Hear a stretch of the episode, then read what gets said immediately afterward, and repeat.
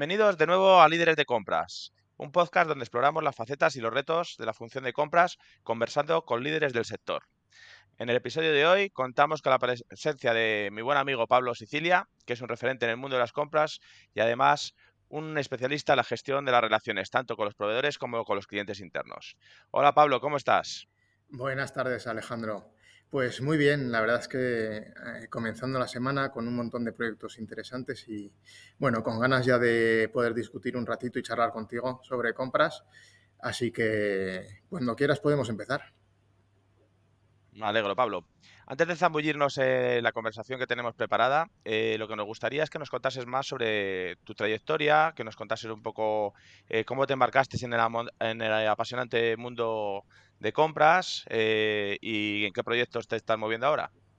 Muy bien, pues yo llegué a las compras por casualidad. La verdad es que cuando acabé la carrera surgieron unas prácticas que coincidió que fueron un departamento de compras de esto hace ya 20 años y, aquí sigo. Eh, tuve la oportunidad de pasar luego a una empresa de consultoría sobre gestión de compras y he pasado por el sector industrial y de retail, siempre de la mano de, la relación con los proveedores, de búsqueda de, producto, la gestión de compras y, me he ido formando pues no solo en ámbito generalista como puede ser un MBA, sino también en eh, posgrado de compras y de supply chain y luego una cosita que es un poquito más especial, ¿no? que se sale de lo habitual, y es que en su momento hice un máster oficial de investigación en psicología de las organizaciones porque creo que mm, hay mucha teoría, pero al final somos las personas las que ponemos en práctica la teoría y la matriz de Kraljic y todo lo que nos explican en los másteres más eh, tradicionales pero sin una actitud, una forma de entender cómo somos y cómo es la gente, pues es difícil poner en marcha muchas veces las estrategias que queremos. Hay mucho de psicología en la negociación, en la gestión de los proveedores, la verdad que sí.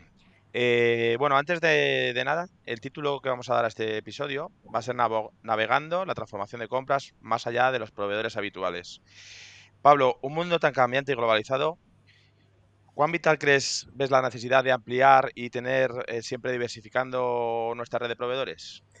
Pues a ver, es fundamental. Hemos pasado unos años donde además se ha notado mucho la necesidad de tener que salir de nuestra zona de confort, que solemos decir, y buscar fuera de los países habituales, eh, incluso productos distintos a los que tradicionalmente estábamos comprando para dar muchas veces eh, respuesta a la funcionalidad que nos está pidiendo el, el cliente, ¿no? Tanto el cliente eh, interno como el cliente de la compañía en la que estamos trabajando. ¿Puedes compartir alguna estrategia que hayas implementado exitosamente para identificar y sumar pues, nuevos proveedores a la cadena de suministro? Por ejemplo, en estos contextos desafiantes que, hemos estado viviendo, que si pandemias, que si guerras, etcétera, etcétera.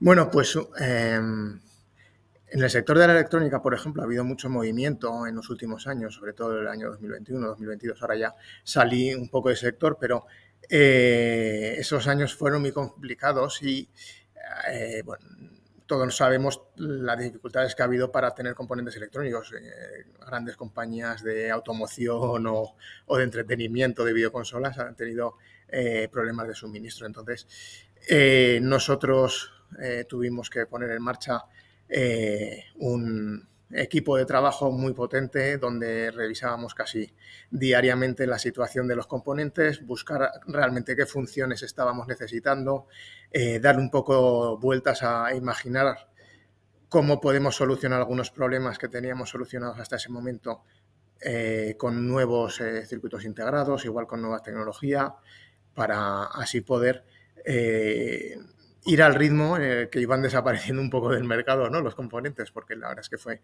una época bastante complicada en la que de una semana para otra iban desapareciendo poco a poco. Y por eso yo creo que el trabajo en equipo es fundamental para entender realmente qué necesitamos, especificar bien las necesidades, eh, entender qué es lo que necesitamos y lo que no. Hay que tener mucho cuidado. Siempre hablo yo de la pólvora del rey, ¿no? Que eh, parece que acabamos pidiendo por si acaso, o porque es más bonito, más chulo, o tiene más funciones, pero realmente tenemos que acudir a, la realidad de lo que vamos a ofrecer al cliente y lo que el cliente está percibiendo con valor. Y luego, una vez sabemos o tenemos más o menos claro que tenemos que buscar, pues evidentemente hay que darle una vuelta al panel de proveedores. No hay que desestimar a los que tenemos habitualmente, pero bueno, eh, hay muchas herramientas de marketplace específicos, hay muchas eh, páginas web de ferias donde no hace falta viajar en momentos de crisis, sino que podemos tirar de los listados de proveedores para trabajar con nuevos proveedores, eh, asociaciones, incluso contactos que podemos tener dentro del sector, ¿no? que nos echen muchas veces un cable. Eso es también muy interesante y muy, muy importante. Cuando encontremos nuevos proveedores, por supuesto, hay que tener cuidado. Claro.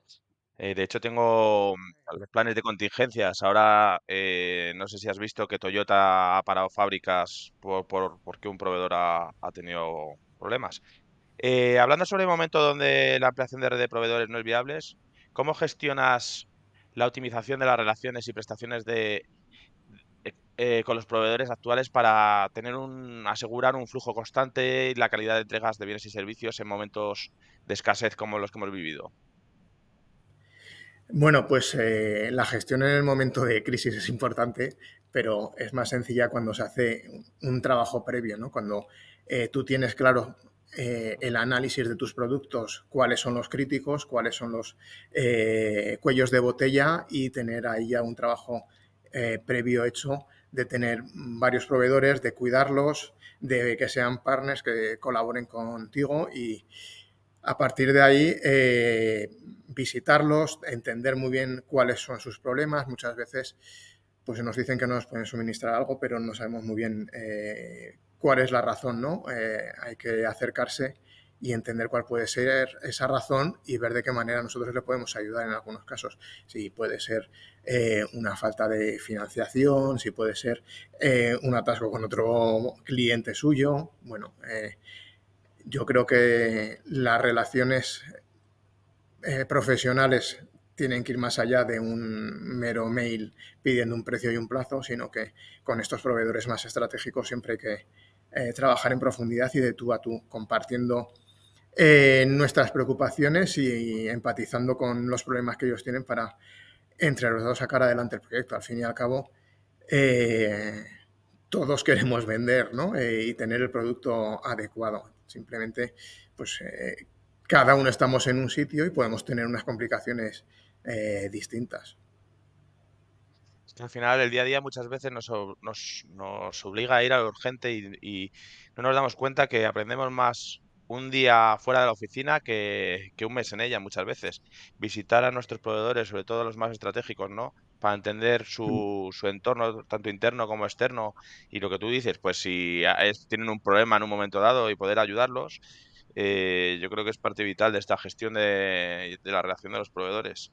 Hay que salir más de oficina, ¿no? Aunque a veces ya, ya te digo que es difícil. Eh, lo de salir de oficina es fundamental. Eh, yo paso varias semanas al año fuera visitando eh, los distintos proveedores y, nuevos proveedores, ferias eh, en distintos países, porque eh, también hay que apostar un poco por, por buscar fuera de contexto, ¿no? Que digo yo, porque eso también te, te, puede dar sorpresas muy agradables de encontrarte gente muy profesional, más allá de los mercados habituales. Claro, eh, sobre eso iba mi siguiente pregunta. Cuando la búsqueda de nuevos proveedores se complica o se estanca, eh, tiramos mucho de Google. ¿Qué alternativa nos recomiendas para no quedarnos ahí en, punto muerto, estancado? Bueno, la primera apuesta siempre es Google, ¿no? Además es Google, no son otros buscadores. Hace poco leí una anécdota muy divertida, ¿no? Que tiene que ser un poco desesperante para algún buscador de la competencia de Google, que la primera búsqueda que hace la gente en tu buscador es Google. Entonces, eh, eh, eso... Sí, porque al eh, final muchas veces utilizar Google, o sea, te, intentan, cuando contratas o instalas algún algún aplicativo hace que empiezas con un ordenador, pues te sale el propio de, la marca, ¿no? Y, al final, lo primero que haces es cómo voy a Google. Sí, parece que solo sabemos buscar en Google, ¿no? bueno, antes hemos hablado de las ferias. las ferias ir es muy interesante si tenemos mucha urgencia, las ferias suelen eh, ayudarnos a, eh, con los listados de visitantes que tienen. Hay metabuscadores de ferias, por ejemplo, por países. Hay eh, buscadores por sectores que nos pueden ayudar a, centrar mucho el tiro. Cámaras de comercio, organizaciones oficiales, eh, contactos que podemos tener ahora con LinkedIn también es una herramienta, ¿no? Asociaciones profesionales, buscar la asociación profesional del plástico, de, la electrónica o de lo que necesites o del producto de hogar en los países que, eh, que quieras eh, empezar a buscar, ¿no? luego, pues, otro tema que es interesante también es que a veces tenemos proveedores en nuestro RP que en su momento dejamos de trabajar con ellos y nos olvidamos de que, que igual repasar, ¿no? Puede ser que hace 10 o 15 años tuvieras un problema eh, y le, pusieras en la lista negra, pero ahora igual te puede ayudar, todos cambiamos, ¿no? Todos eh, podemos eh, redimirnos de nuestros errores, ¿no? Pero incluso puede ser por una mala relación a lo mejor con un comercial que a lo mejor ya ni sigue la empresa. O sea, eh, está claro que hay proveedores de renombre que a lo mejor contigo no han funcionado en un momento dado, pero que no significa que sean malos proveedores muchas veces. Entonces, y cuando eh, nosotros vamos mucho a las ferias, eh, cuando, cuando vamos a una feria lo que nos gusta también es prepararnos antes de ir a esa feria qué proveedores de los que están exponiendo son los que queremos visitar y llevar como como ya un checklist de, lo que queremos hacer para tampoco perder tiempo por los pasillos deambulando con cosas que no nos interesen. Pero bueno, supongo que habrá técnicas de todos los colores para, depende, para esto, ¿verdad? Depende mucho también de lo que vas a buscar. Si buscas que te sorprendan, probablemente mm, lo que necesitas es justo lo contrario, ¿no? Eh, ir a ver si eh, a proveedores que, o eh, pabellones que no son los habituales porque de repente puedes encontrarte con que hay algún nuevo material que estén utilizando, eh, nuevas maneras de, hacer las cosas, ¿no? O de exponerlo incluso. Y también, si se puede, de la mano del equipo de diseño, del equipo comercial, para tener una visión un poco distinta, eh, no solo de compra, sino también de, de producto, ¿no? Y de mercado. Otra, por ahí va la siguiente pregunta que te iba a hacer, pero antes de eso, hay un tema que no se suele trabajar mucho, parece que desde compras a veces somos como, como tímidos, y es el networking entre compradores. Y a lo mejor un comprador, eh, sea competidor tuyo o no sea competidor, que compra los mismos componentes o, parecidos, pues nos puede dar eh, sus, sus, proveedores de preferencia. Y esto yo veo que en compras se trabaja poco. Pero bueno, esto lo dejo ahí como idea. LinkedIn ahora nos ayuda mucho, pero yo he encontrado algunos proveedores eh, de algún proveedor al que le he preguntado, oye, esto no es tu negocio, pero ¿cómo tienes tú alguien que me pueda ayudar o conoces a alguien, ¿no? Porque incluso aunque solo sea por relaciones en la cafetería, en el polígono, ¿no? Pero eh, mm, hay mucha gente por ahí y, haciendo cosas y no todo el mundo tiene igual esa capacidad para salir y mostrarse a todos los clientes. Eh, o tienen igual sus clientes más o menos hechos y, tampoco tienen esa necesidad imperiosa de encontrar otros nuevos, pero si tú acudes, que eso también es muy importante, la proactividad como comprador para buscar nuevos proveedores, no hay que esperar a que nos vengan a decir. Y una herramienta que se me ha pasado antes o que no hemos nombrado, es que buscadores muy específicos por sectores, o conocemos muchos Made in China o Europages o Compass, pero hay algunos especializados en electrónica o especializados en TFT o en el sector de la aviación. Bueno, eh, hay que dedicarle un poquito de tiempo a eso. Y en muchos casos, cuando tienes un equipo de compras, lo mejor es tener una persona que le puede dedicar la mayor parte del tiempo a eso. Si dejamos para los ratos en los que no tenemos urgencias, eh, el trabajo de búsqueda de proveedores se, resiente. Sí, porque además necesitamos tener un panel eh, antes de que tengamos un problema. Necesitamos tener un panel de proveedores, digamos, homologados o semi-homologados antes de que te quedes sin alternativas, ¿no? Eh, siguiendo un poco por donde ibas, que te he cortado, eh, a menudo se menciona la idea de redefinir especificaciones técnicas o el alcance de un servicio a contratar ¿Puedes explicarnos cómo podemos hacer esto de forma práctica y sencilla para que el comprador que nos esté escuchando ahora lo pueda llevar a cabo esta tarea en colaboración con, evidentemente, con, con, las partes interesadas, con sus, con sus clientes internos a los que tenemos que dar servicio. Muy bien. Bueno, eh, hay que intentar sentarse con, con, los equipos, ¿no? Siempre se muestra mucho en las formaciones de compras que cuanto antes entre desde el departamento de compras en el diseño de un producto, más probabilidad hay de que consigamos un producto económico y bien orientado. Si entramos ya cuando solo tenemos que comprar para producir, ¿no? que prácticamente estamos hablando de aprovisionamiento, no de compras, entonces tenemos un problema. Si empezamos en el equipo de diseño, eh, y es algo que a mí me gusta hacer bastante, es eh, juntarnos con el equipo comercial, con el equipo de diseño, con marketing y en muchos casos incluso con finanzas. Eh, para ver qué es lo que necesitamos, cuánto, dentro de lo que necesitamos realmente, qué es lo importante y lo que no, porque nos podemos encontrar con dos escenarios, o una especificación muy concreta, muy descriptiva, incluso una marca, ¿no? Con lo cual estamos bastante cogidos allí. Eh, si te dan una marca, estás en monopolio. Prácticamente, sí. Igual puedes negociar el pequeño margen del distribuidor si es que hay varios distribuidores de la misma marca, pero es muy poquito, ¿no? Eh, claro, esto tiene una ventaja y es que al final es más rápido y más fácil y muchas veces el riesgo de diseño cae por cuenta de, la marca, ¿no? Pero te limita muchas opciones, suelen ser más caros, limita la competencia, eh, no puedes eh, definir para lo que necesitas si es algo muy tecnológico. pero a cambio, si haces verificaciones muy poco concretas, lo que te encuentras es justo lo contrario, que mm, recibes 10 ofertas y ninguna tiene nada que ver, ¿no?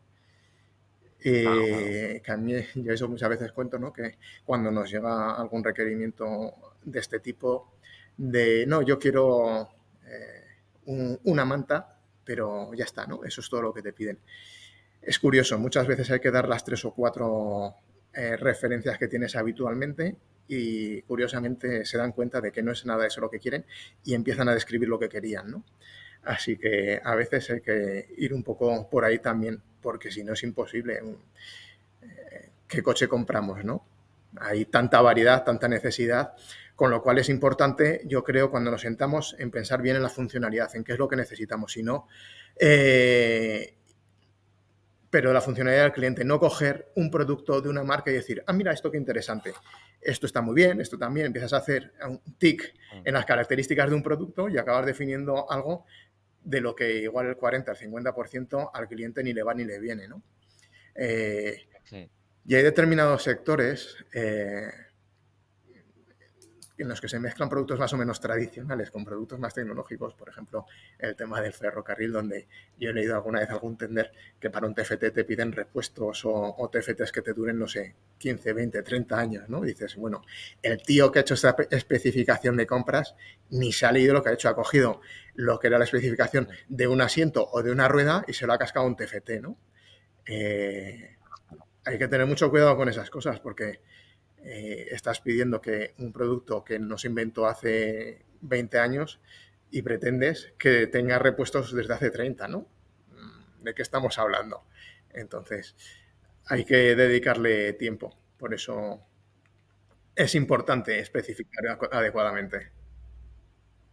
Me, quedo con esa parte que has dicho de que compras aporta mucho mayor valor cuanto antes entre en, en juego, ¿no? Porque si al final si ya cuando entras es cuando te dicen, oye, haz el pedido, pues evidentemente no aportas más, más valor que el valor transaccional de una, valga la redundancia, transacción económica, tú me das un objeto, yo te pago. Eh, sin embargo, si estás en la definición de lo que necesitas, del alcance del servicio, puedes también apoyar eh, dando alternativas que hay en el mercado mm. a tu cliente interno y, por tanto, aportar valor a su departamento y, por tanto, a la empresa. Me quedo con eso, que es, que es un tema importante. Y eso me lleva también a una nueva pregunta, que es, em, claro, la comunicación para esto es básico. Igual que decíamos antes, eh, esa comunicación, esa visita a los proveedores, hay que sentarse con nosotros siempre que, vamos a negociar alguna categoría, pues lo primero que te tienes que sentar es con el dueño de esa categoría, eh, para entender bien, como tú decías, pues eh, el alcance de lo que se necesita contratar pero desde cero, porque muchas veces lo que decimos, que estamos eh, haciendo las cosas como se vienen haciendo y a, veces incluso te encuentras con lo que tienes es un parche y tú haces luego una especificación técnica sobre, sobre, ese mismo parche. Entonces, ¿tú cómo gestionas esa comunicación porque sin duda es un desafío y depende de la empresa que además, si llegas tú que has cambiado de empresa recientemente, bueno, ya, ya no tan reciente, pero, pero recientemente, y llegas y, imagínate que no encuentras, que no, que no están acostumbrados a hablar tanto con compras. ¿Cómo, ¿Qué consejos y estrategias nos propones para hacer que piensen que compras no es alguien que te viene a rebajar el precio de los proveedores y a enfadarlos, y, sino que vienes como, como un aliado estratégico para cualquier área de negocio. ¿Cómo lo enfocas esto? Bueno, la verdad es que por suerte eh, actualmente la importancia que se da el departamento de compras es elevada y, se pone en práctica eh, reuniones de, lanzamiento, de, verificación. ¿Qué es lo más importante? Yo creo que lo primero de todo es que todos tenemos que tener claro dentro del departamento de compras y, y en el resto de la compañía es que hay que intentar romper esa barrera compras comercial, calidad, eh, finanzas. Al final somos la empresa. Tenemos que identificarnos como tal y el objetivo al final es que todos salgamos adelante. Yo creo que eso es lo, primero que tenemos que tener eh, meridianamente claro, ¿no? Que nos tenemos que identificar como empresa, porque al final eh, lo que vamos a hacer es construir entre todos desde las distintas perspectivas para ver cómo podemos satisfacer al, al cliente y todos pensar cómo decide un cliente. ¿no? Muchas veces hablamos de que eh, quien va a recibir nuestro producto, pues eh, lo quiere fundamentalmente por dos razones, o porque quiere escapar de un dolor que tiene, ¿no? de queremos solventar un problema, o porque quiere sentir placer cuando recibe lo que nosotros le damos. Entonces, si nosotros esto no lo tenemos claro, aunque luego tengamos que acabar hablando con un proveedor de precio y de Lingoterm y tal, pues tenemos un problema, pero hay que tener muy claro cuál es el objetivo al final, ¿no? Y, la cultura que tenemos dentro de la empresa de si queremos un producto de una determinada calidad, para un determinado sector, eh, con una determinada estrategia de, stock o no stock, eso es muy importante. Eh, y luego hay que, hay que ser, yo creo, muchas veces en compras somos muy analíticos. Muy de números y somos poco emocionales y las decisiones, y cuando nosotros hablamos o con el cliente interno para explicarles cuando tenemos un problema, nos podemos poner a escribir toda la fase productiva de, del proveedor, que no le importa casi nada a quien nos escucha, o acudir realmente a cuáles son los problemas y sobre todo si tenemos algún tipo de solución o si no la hemos encontrado y necesitamos que nos ayuden, porque también puede ocurrir esto, eh, ver qué pasos hemos dado, ¿no? Pero centrarnos mucho, como he dicho antes, en, primero en la funcionalidad cuando describimos un producto y qué es lo que quiere el cliente y en que al final eh, necesitamos ir todos de la mano para solucionar los problemas y que son muy emocionales. Aunque hagas tú una matriz para decidir con un proveedor, qué proveedor eliges, ¿no? Y pones calidad, plazo, precio, Incoter, no sé, servicio técnico, certificación. Al final eso lo acabas ponderando y eso es súper emocional.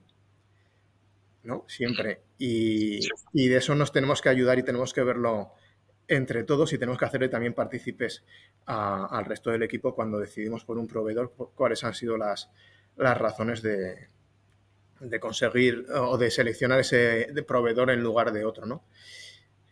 Eh, y bueno, empatizar, pensar que no somos enemigos, ¿no? Que muchas veces parece que hay enemigos dentro de las empresas y esto no... Sí, mm. estamos luchando de departamentos contra departamentos en vez de, ser aliados. Y al final, ese es el problema cuando no está bien definida o, no baja bien eh, en cascada a las diferentes áreas la, estrategia de la empresa. Que si la empresa tiene una estrategia, digamos, eh, a nivel organizativo y luego pues cada uno hacemos la guerra por nuestro lado, pues no, no, no conseguimos remar hacia el mismo sitio. Eh, ilústranos, por favor, con alguna situación en la que hayas tenido que emplear esas habilidades particulares, como decíamos antes, más psicólogas o psicológicas o más emocionales para alinear a, a un cliente interno, a, a las partes interesadas en, una estrategia de compras, como en esto que me estás comentando. suelo contar una historia hace muchos años. Eh, yo llevaba unos meses en la, en la compañía en la que estaba o semanas incluso. Eh, y nos senté ahí con, todo el comité, con el director comercial, con la directora de producción, con el director general. Y había un problema con unos plazos porque no podíamos eh, llegar a lo que nos pedía el cliente. Y porque, bueno, muchas veces los clientes van con prisas. Y me acuerdo que el director comercial se me puso como una moto, me empezó a gritar delante de todo el mundo. Eh, y yo recuerdo que muy serenamente le dije, bueno, don fulanito de tal, entiendo tus nervios, don fulanito de tal. No voy a decir el nombre para que te se sienta Vale, vale, que no, me había quedado un poco ahí. Eh, sé que es un problema, estamos tratando de solucionar, ahora hemos llegado hasta este punto, pero como vuelvas a dirigirte a mí en estos términos y de esta manera y levantando la voz y diciéndome eh, cosas como que mm, eh, mi intención era ah, fastidiar al departamento comercial y personalmente fastidiarlo a él, pues que no teníamos nada que hacer, que yo eh, había cambiado, había apostado por una empresa donde creía que se podía trabajar en colaboración y buscar soluciones entre todos, ¿no? Y fue un momento bastante tenso, fue un momento muy comentado luego por todo el mundo, pero la relación creo que fluyó bastante bien, ¿no? Eh, a partir de ahí se dio cuenta de que mi intención era, y que yo sabía que había un problema, pero mi intención era ayudar en la medida de lo posible. Y en ese momento no tenía toda la solución, pero que estaba trabajando en ello y que le, estaba pidiendo ayuda en una serie de aspectos a ver si podíamos reorientar o empezar a suministrar por otro lado para, para encontrar una solución ¿no? entre todos. Mm. Es curioso, pero pasa, esto pasa eh, más de más veces de la que podemos imaginar, ¿eh? Al final, eh, muchas veces compras como tiene la culpa de, de, todo porque no llegan pronto las cosas y muchas veces es porque no las han pedido con suficientemente tiempo para que hagamos nuestro trabajo. Efectivamente. Pero bueno, em, estamos hablando de, todo el capítulo de, cambios de proveedores, de nuevos proveedores, de buscar alternativas para proveedores con proveedores potenciales. Pero todo cambio conlleva riesgo. O sea, todo sería fantástico si el proveedor que tenemos ahora actualmente eh, fuera más competitivo, siempre nos diera el mejor servicio. Entonces, eh, cuando cambiamos también estamos arriesgando. Estamos arriesgando porque un proveedor eh, pasa siempre que se tiene que adaptar a los biorritmos ¿no? y a la forma de trabajar de, una nueva empresa. No quiere decir que no, lo, sea capaz de hacerlo, sino que necesita un periodo de adaptación. ¿no? ¿Qué medidas, qué prácticas se pueden tomar para, mitigar el riesgo con el proveedor, especialmente en estos cambios con proveedores importantes, sobre todo si son, imagínate, estratégicos? ¿Y cómo equilibrar la necesidad de este cambio con, reducir estos riesgos? Bueno, pues lo primero de todo es tratar de hacer una lista de los riesgos que tenemos o que conocemos que pueden ocurrir, ¿no? Eh, para tenerlos claros y empezar a trabajar con ellos y definir planes de contingencia. En algunos casos eh, puede ser teniendo el backup todavía del anterior o trabajando, desarrollando dos proveedores a la vez cuando son estratégicos para eh, evitar eh, precisamente que si falla el único que tienes estés eh, en caída libre.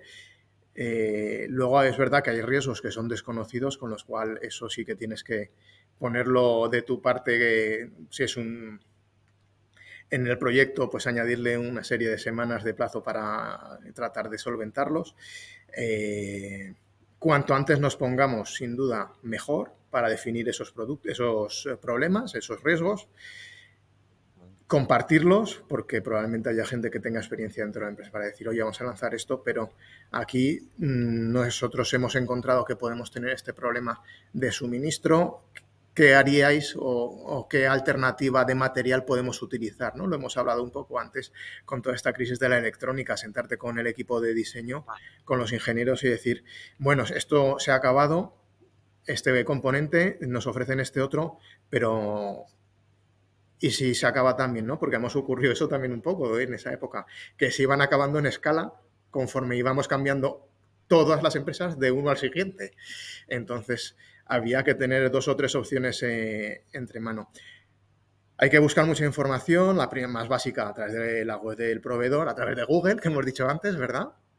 Pero creo que es muy interesante. GPT ahora también se puede utilizar, ¿no? Ahora que está muy de moda. Efectivamente. Eh, creo que es muy interesante el conseguir referencias de otros proveedores, otros clientes, intentar que no sean solo los que te dice el proveedor, porque evidentemente esos vienen ya predefinidos eh, y lo normal es que te hablen bien de ellos. Eh, ver si está en algún tipo de asociación, eso es muy importante dentro de su país, preguntarle qué asociaciones está, y ver esa asociación, si es grande, si es pequeña, qué tipo de empresas tiene, eh, si tiene algún tipo de información de, técnica, patentes, certificados en productos que pueda ser de contacto alimentario o de electrónica, confirmar con las empresas que aparecen en los certificados que son verídicos, no recibirlo y archivarlo, sino acudir a, esa propia certificadora. Eh, y algo muy interesante es visitar a los proveedores también. Te puedes llegar a encontrar con que hay gente que desde casa, ¿no? Te está haciendo unos proyectos y, y luego no tiene nada detrás. Es muy interesante hacer visita sorpresa a los proveedores también. O si la haces programada, sí. si la haces programada, intentar escaparte un poco de, del camino que te están marcando, ¿no? Que parece esto como estas tiendas de muebles que tiene todo el camino precioso. Claro, tienen todo preparadísimo y luego debajo de la alfombra. Eso es, preguntar a la gente que está currando allí, ¿no? También acercarte, romper un poco eh, esa barrera, ver si te sonríen también cuando te contestan los empleados, si intentan o agachan la cabeza, ¿no? Porque no saben qué contestarte porque está su jefe delante. Bueno, ah, hay que ir cogiendo por varios. Una cosa que, que, fíjate que es muy sencillita y hacemos nosotros, hago yo y, y, me sirve, es cuando lanzamos una licitación, luego, entre otras cosas, entre las cosas que queremos que nos coticen, que nos oferten, que no, siempre les pedimos que como proveedor eh, que nos indique los tres, cinco proveedores que tiene más competitivos y que me diga por qué tengo que elegirle a él y no a esos proveedores y al final pues ellos mismos te dicen eh, cuáles son sus, principales proveedores. Em, bueno, ah, se puede, al final hay que tirar muchas veces de imaginación, como te decías tú hay que ser analítico, pero también imaginativo. Y nada, eh, pues ya estamos finalizando, Pablo. Em, me gustaría preguntarte que, dos preguntas finales que hago siempre a todos nuestros invitados. Y la primera es si tienes alguna anécdota situación particular que hayas vivido en tu rol de que nos puedas contar, algo que te haya marcado, influenciado, algo que, te haya parecido humorístico en ese momento o divertido. No sé, cuéntanos alguna anécdota del mundo de compras. Pues eh, una de las curiosidades que siempre me ocurre es buscando proveedores de, de pintura epoxi, que tenía varias opciones y me fui haciendo las visitas correspondientes cuando llegué a uno de ellos, de repente me encontré que hasta los gatos estaban pintados, ¿no? Entonces, eh, evidentemente quedó descartado de, primeras, ¿no? Porque si ese tío tiene los gatos rondando por mitad de la fábrica, a saber la que nos va a hacer, ¿no? El control que tiene de su planta productiva es bastante, bastante pequeño. Y luego lo que hablábamos sobre temas de, de comunicación y de cómo tratar o transmitir la información hace, bueno, yo creo que fue diciembre del 2019, coincidió que una mañana me fui a, un evento de temas comerciales y me encontré, bueno, hicieron una ponencia, una persona, una directora de marketing de una entidad bancaria reconocida a nivel nacional. Y, oye, hizo una presentación, esta persona de marketing, que yo dije, bueno, yo me voy a abrir en esta entidad bancaria una cuenta corriente, 10 fondos eh, de inversión y me voy a pensar hasta el plan de pensiones, ¿no? Y coincidió que luego por la tarde me fui a una charla sobre temas de compras y había uno de los responsables de compras de esta misma entidad financiera, que también es casualidad, y nos dio una chapa con números que dije, ya no me hago cliente de esta entidad financiera, ¿no? O sea, ¿cómo puede ser la diferencia de la persona de marketing y el de compras? Es verdad, y eso que nosotros éramos personas de compras, pero eh, porcentajes, números que para esa persona podía tener una referencia, ¿no? Pero yo igual no tengo la misma escala de análisis que pueda tener él en una, en una pyme, en una empresa pues, más pequeña, ¿no? Y era todo como muy numérico y con un tono muy controlado, mm, sin mirar a, la gente a la que estabas hablando, ¿no? sino casi vuelto más hacia la, tabla de la Excel.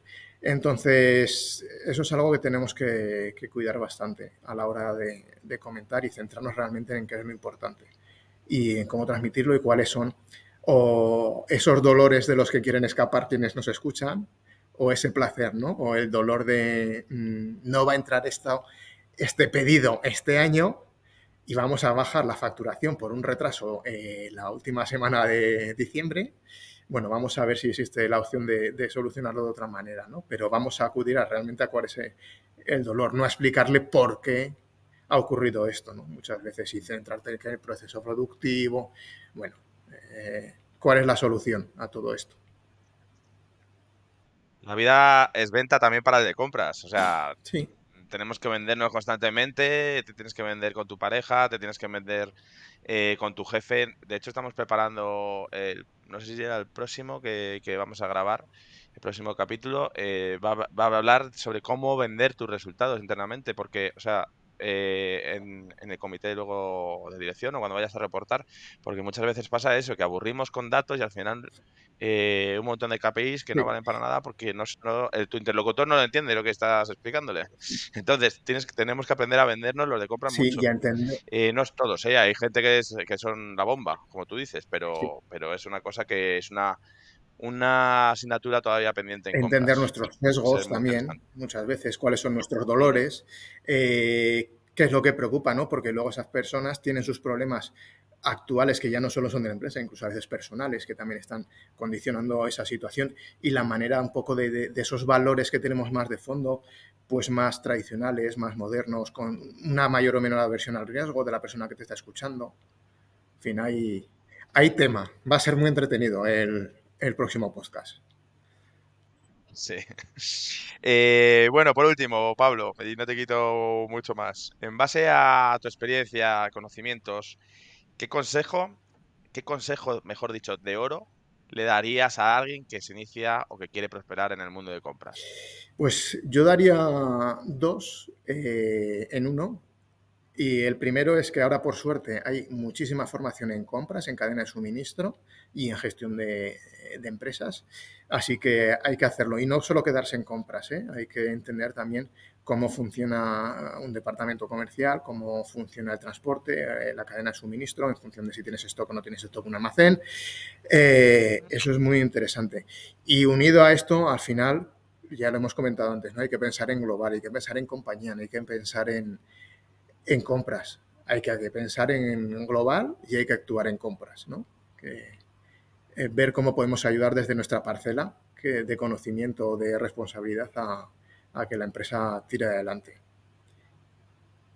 Yo creo que... Pues nada, Sí, muy buenos consejos. En la formación, fíjate que es uno que yo creo que nos estáis dando todos los invitados, porque será.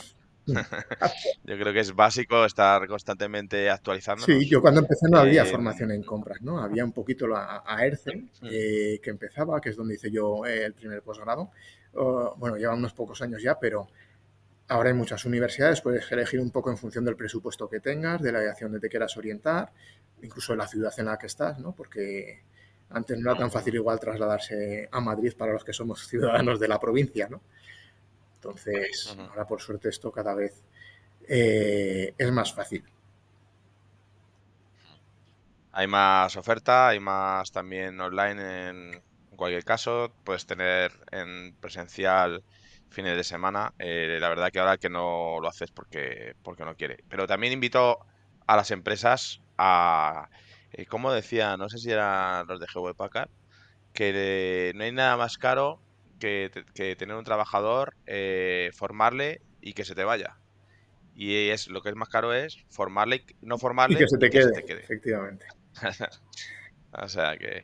Pues nada, Pablo, eh, como siempre, un placer eh, quedar contigo a charlar sobre compras. que nos compartas tu experiencia y tus conocimientos con nosotros. pues nada, me tienes cuando necesites, te lo agradezco mucho. Y con esto damos por finalizado este episodio. Nos vemos en el próximo. Muchas gracias. Muchas gracias, Alejandro.